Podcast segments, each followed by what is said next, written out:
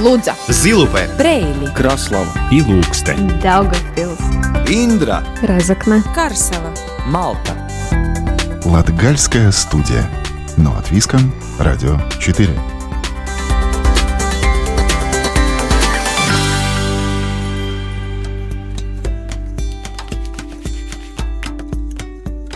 Здравствуйте! В эфире Латвийского радио 4 передача «Латгальская студия» и с вами ее ведущая Наталья Терескина. Лето в самом разгаре, и мы продолжаем рассказывать о интересных, красивых и необычных местах Латгалии, куда можно отправиться отдохнуть или же узнать что-то новое – предыдущих программах мы посетили старейший в Латвии железнодорожный поселок, совершили речную прогулку по Даугаве и побывали в музее Шмаковки. А сегодня узнаем, какие природные и культурно-исторические ценности хранит Национальный парк Разно и что здесь стоит посетить. После отправимся в Цыблский край, где разводят голубей, а еще кроликов и овец. Хозяин усадьбы Валфред – голубятник в третьем поколении. Он с удовольствием показывает свои голубятни туристам и запускает своих питомцев в воздух. Еще послушаем музыку и обратимся к истории Латгальского края. Латгальская студия. Но от Виском, Радио 4.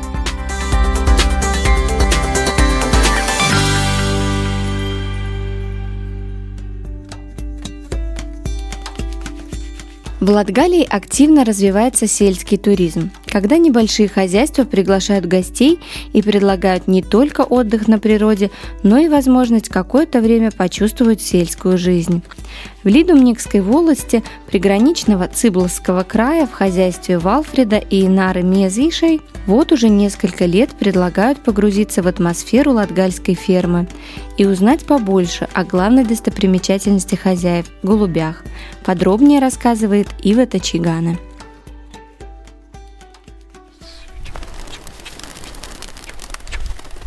И вот так целый год, зимой и летом.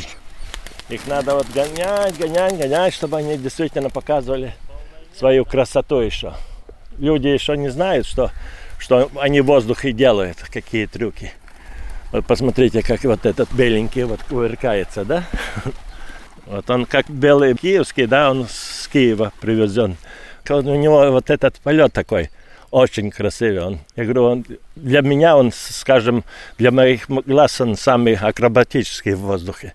Валфред Смезитис рассказ о своем хозяйстве под названием Грундули начинается со своей гордости – голубей 38 разных пород. Живут они в двух домиках, и у него их около 200. Белоснежные, серые, цветные, с мохнатыми лапками и вееровидными хвостами. Тут родительский дом, как обычно говорю, роддом, где строго все по парам. Тут и живут. Этих я не выпускаю – потому что я боюсь от ястреба. И потом, когда вот молодежь вырастает, я тогда уже другую будку несу подальше и выпускаю и смотрю его полет еще.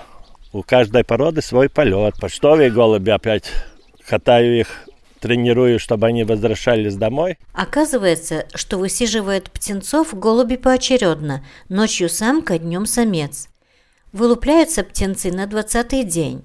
Сначала 6-7 дней голуби кормят их только голубиным молочком.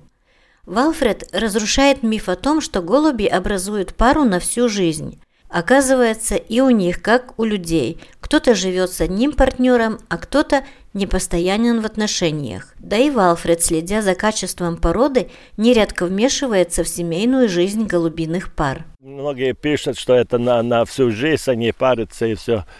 В принципе, если немножко одна самка или самец немножко притихнет, э, они могут перепариться. Есть вот есть рижская, есть немецкая здесь порода, литовская, украинская. Чтобы улучшить нашу латвийскую, вот что-то подбираю, чтобы чтобы, чтобы крас, красивее перышки, цвет получше был. И вот с этим занимаюсь.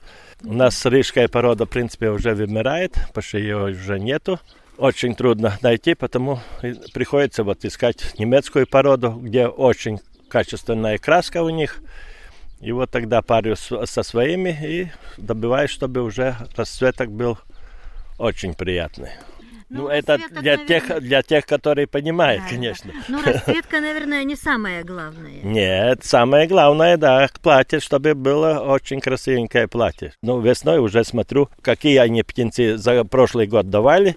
Смотрю, если платье хорошенькое, все красивенькое, я оставляю эту пару. Если нет, тогда я их рассоединяю, как на юге, что ты будешь с этой женой жить. И, и все. И так и вот тут очень строго надо смотреть за этим, чтобы действительно не перепарились с другими, потому что это уже тогда не порода, а уже там перекрещенные.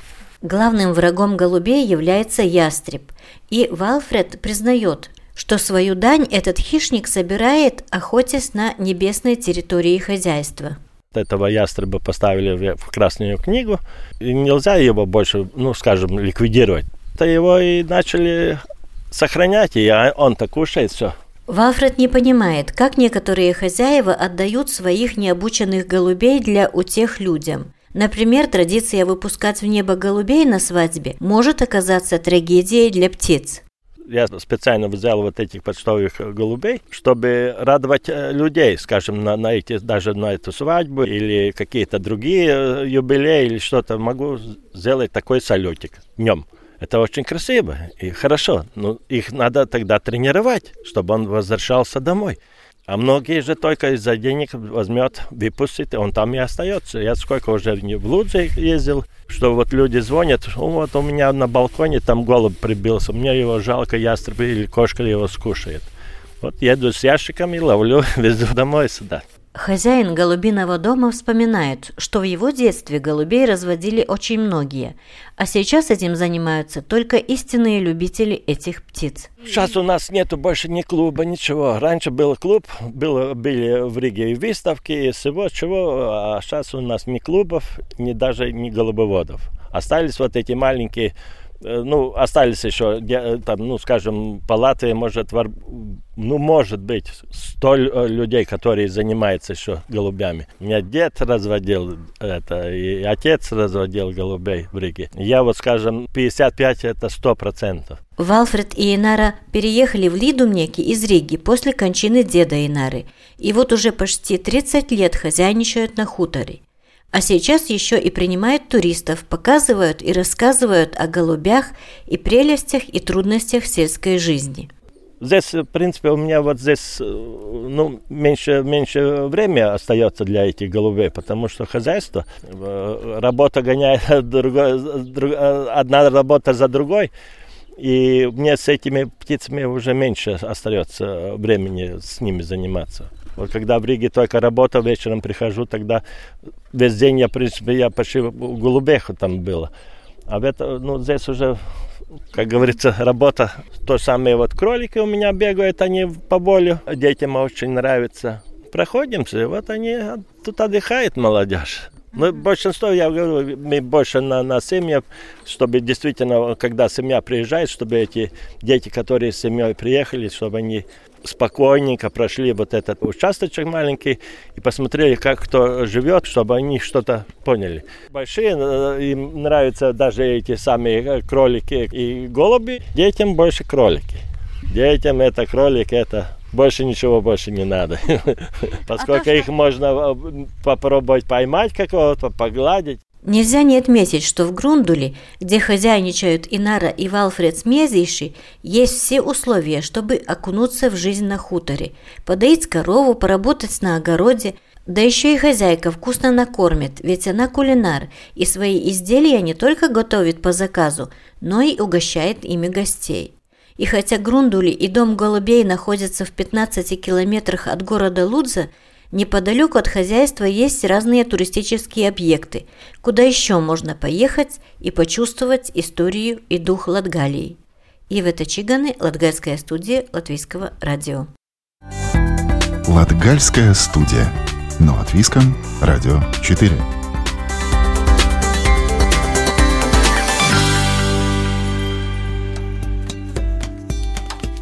Одно из самых запоминающихся мест Латгалии – это озеро Разнос, вокруг которого находится национальный парк-заповедник. Национальный парк Разнос создан, чтобы сохранить культурно-ландшафтные и природные ценности Латгалии. Чем примечательна эта территория и какие туристические и не только места стоит посетить, сегодня нам расскажет Регина Индрике, представитель управления по охране природы. Добрый день. Добрый день. Расскажите, может быть, немного о природном богатстве национального парка озера Разнос. Это очень известное, на самом деле, озеро в Латвии, в Латгалии, но все-таки немногие знают о том, что такое национальный парк Разно. Да, национальный парк – это особо охраняемая территория, которая создана в 2007 году в статусе национального парка. Э, раньше может, слушатели, кто давно уже слушает радио, да, помнят, что был э, особо охраняемый ландшафтный э, округ Эзернеки, был Соловью природный парк. Но в 2007 году э, создали национальный парк, и основной ценностью, основным объектом является озеро Разно. Э, конечно, это не единственное озеро. Еще есть озеро Эжезерс и также более ста других озер. Но национальный парк создан с целью сохранения озера разно, связанных с ним э, видов, биотопов, разнообразия, которое встречается здесь, а также для устойчивого развития территории, для развития туризма, для развития экопросвещения – ну, давайте тогда поговорим немного о развитии, а, потому что, в принципе, ну, природа, национальные парки – это всегда очень интересное место для путешествий, а, для туристов, которые любят такого рода отдых, да, и одним из самых, наверное, популярных объектов все таки это является Маконикалд, да, куда все поднимаются посмотреть на прекрасный вид на озеро, а в целом вообще как развивается туристическое предложение на территории парка и развивается ли оно действительно? Что можно посмотреть, чем заняться? Ну, нужно сказать так, что в развитии туризма участвует э, несколько сторон. Это и государственные учреждения, как агентство по охране природы, это и самоуправление, да, туристические центры, это и также частные предприниматели, которые расположены на территории. Агентство по охране природы э, создало немало э, троп и смотровую башню на горе Лелайслия Пуканс. Также есть работы и в Андрупене, и на горе Маконьканс. В то же время и самоуправление вложило средства для того, чтобы э, восстановить лестницу, которая ведет на гору. Вы уже сказали, что Маконьканс – это очень популярный объект, и он существует с XIII века, и я думаю, что будет еще стоять и дольше, и привлекает туристов э, немало. По данным наших учетов был установлен счетчик несколько сезонов подряд. Э, количество посетителей в летние месяцы составляет от 2 до 4 тысяч, в сезоне это больше 10 тысяч, но примерно такой же популярностью пользуется и гора Лиелайслепуканс, на которой тоже есть э, природная тропа, э, место для отдыха, э, возможность подняться на 34-метровую смотровую вышку. То, что создано как более новые продукты для туризма, это веломаршруты. Сейчас, особенно во времена COVID-19, видим, что люди желают быть на природе, хотят активно использовать время и, и свои ресурсы и отправляются в велопоездки. Один веломаршрут – это вокруг озера Разно, другой – это Лузново и Смери – и также есть веломаршрут вокруг озера Эжезерс. Также есть природные тропы. Правда, они пока не очень длинные. Это можно объяснить тем, что национальный парк молодой, когда создавался, большая часть земли уже была частная собственность, и поэтому весьма сложный процесс создавать какие-то, какую-то инфраструктуру на частной земле. Но, тем не менее, Антрупене Грумушки, Акменю Така, да, есть тропы, километр, два, которые сейчас с удовольствием используют э, семьи с детьми. Что касается предпринимателей, то это и возможность посетить разные частные музеи, частные коллекции посмотреть, например, музей самогона или коллекция колокольчиков. Это и музей Андрупенес Лаукуса, это, это и музей реконструкции Латгальского замка на Кромаконс. Радует то, что э, с каждым годом появляются все новые предприниматели, может, не очень большие, но приносят тоже свой вклад. Например, в этом году это гид для рыбаков Разнес Брекши, да, это трасса в деревьях на веревках Разнес Преде.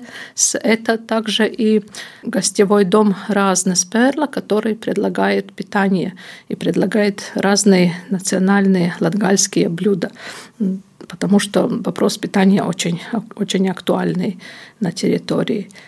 А много вообще народу? Вот вы упоминали, что Макуникаунт ставили счетчики, да? И как много все-таки местных э, жителей Латвии и иностранных гостей? По данным учета, да, которые вот мы проводим на Lielais Liepukauns и Маконькаунс, то ежегодно это 10-15 тысяч э, на природных объектах, да, также немало посетителей в гостевых домах, ну и плюс э, места, где практически не ведется учет, это, например, озеро Разность, да, его используют как отдыхающие, э, так серфингисты, да, и просто едут люди отдыхать, ну, по расчетам, я думаю, 60 тысяч плюс-минус э, если говорить о том, кто туристы, это местные жители, это приезжие, да, то до нынешнего года ну, примерно одна треть это было иностранцы, да, и больше были жители Латвии, Э, ну и ближнего такого зарубежья, да, литовцы, эстонцы э, из России, Белоруссии приезжали гости. В этом году мы наблюдаем тенденцию, что очень много семьи путешествуют, да, больше из Латвии, но уже в последние недели появляются и э, жители Эстонии и Литвы. Получается, что с одной стороны очень важно развить эту инфраструктуру, чтобы все-таки парк процветал, а с другой стороны это сохранение природного богатства, о котором вы упомянули в начале. А как сохранить баланс? Сохраняется ли он? Можно сказать, что в местах, которые наиболее подвергаются воздействию человека, да, создаются тропы, создается инфраструктура. И э, человек тогда уже направляется по определенному маршруту, ну, как бы, э, чтобы оставил наименьшее воздействие. Э, большая проблема, я бы сказала, в том, как человек относится к этой инфраструктуре. Национальный парк существует 12 лет, да, но мы постоянно ремонтируем, меняем информационные стенды, указательные знаки воруют столы, э, скамейки какие-то ломают, да, разбрасывают мусор, э, разжигают костры в неустановленных местах, съезжают с дороги. Да. Все это, в принципе, ну, след человека, который он оставляет, порой, может, даже не задумываясь о том, что и сам может вернуться на это же место, и будет ли ему приятно. А человек, если он едет в конкретное место отдыхать, ну, почему бы не забрать и не увезти то, что после себя, после себя осталось. Э, в принципе, я думаю, что это больше вопрос э, просвещения, вопрос воспитания. А на территории национального парка разно действуют два образовательных центра.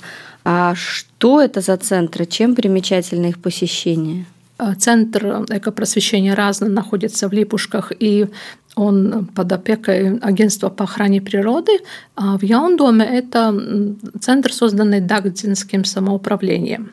Э, в нашем центре экопросвещения Разно есть экспозиция «Узнай, почувствуй национальный парк Разно», такая интерактивная, где не только рассказ, но и можно э, самим заняться и что-то сделать. Это и познавательные игры, это и разные занятия для э, школьников, также занятия занятия и для взрослых. Кроме того, мы организуем э, просветительные мероприятия на территории, на которой работает латгальская администрация. Это вплоть до Madone, Gulbene, да, фактически не только Латгалия, но и часть Видземей и Селии.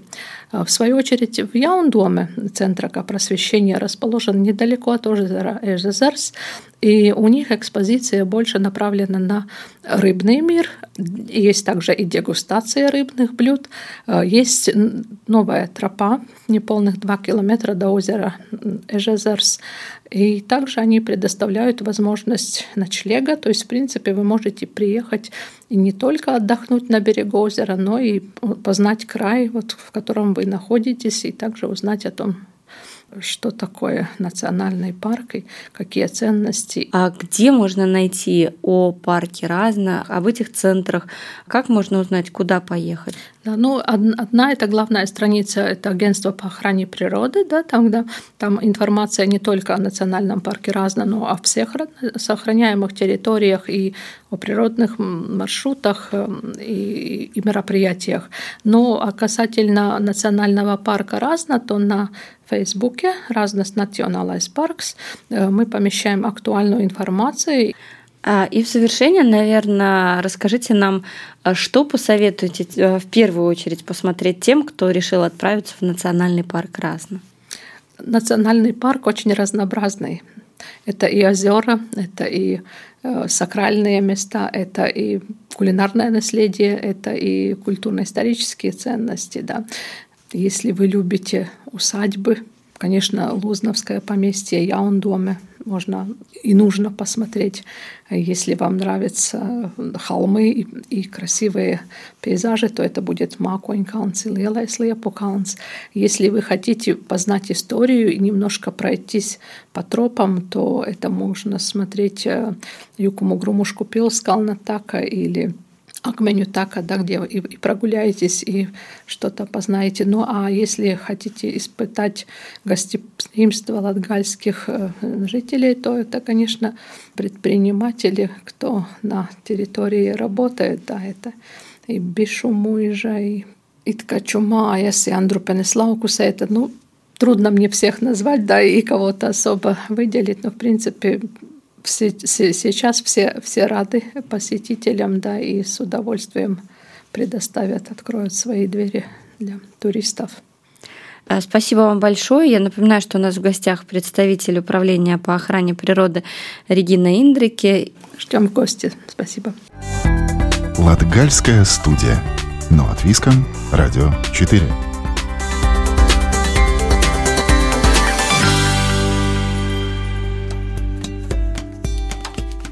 В исторической рубрике сегодня поговорим о конкурсах красоты, которые проходили в Латгалии во время Первой Республики.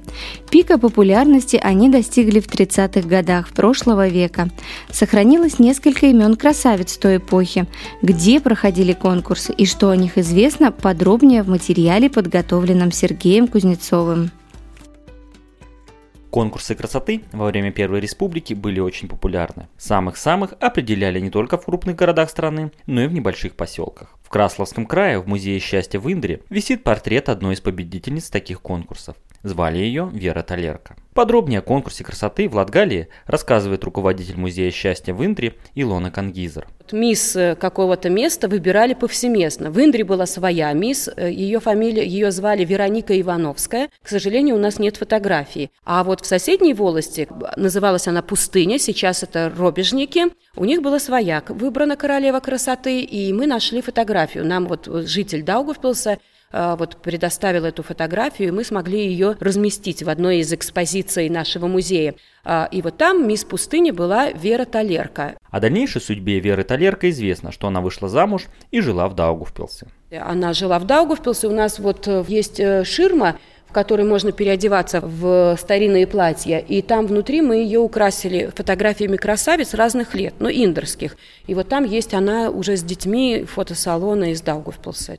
Вероятнее всего, конкурсы красоты организовывали местные самоуправления, и проходили они каждый год. Но информации осталось очень мало. Что-то сохранилось благодаря дяде Веры Толерко, который работал учителем в Индерской школе был ответственен за музей. Он собрал огромный архив, он ничего не выбрасывал. И вот его архивы перекочевали сейчас в Даугавпилс, э, вот у внука хранятся, и только благодаря такому человеку удалось что-то сохранить. Это просто вот малые крохи, которые до нас дошли. Э, люди переезжали из деревенских домов, с хуторов э, в центр поселка, и зачастую все старое они либо бросали там где-то на чердаках, либо жгли в печи.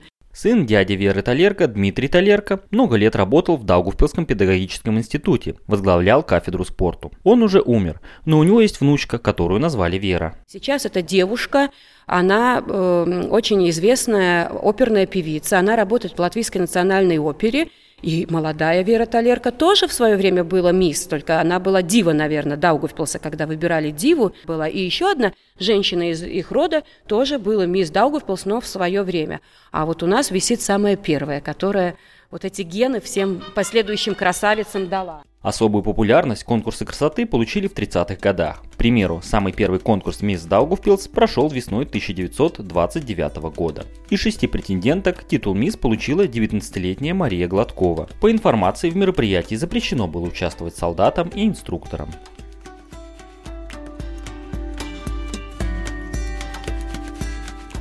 На этом команда Латгальской студии прощается с вами. Сегодня для вас работали журналисты Ивета Чигана, Сергей Кузнецов, продюсер Карина Важная и я, ведущая программы Наталья Терескина. Слушайте нас каждую субботу после 11 часовых новостей. Повтор можно услышать в четверг в 20.10, а также на сайте Латвийского радио 4 доступен архив всех выпусков программы. С любовью из сердца Латгалии. Лудза, Zilupē, Preili, Kraslava, Ilūkste, Daugavpils, Индра, Разокна, Карсова, Малта. Латгальская студия. Но от Виском, Радио 4.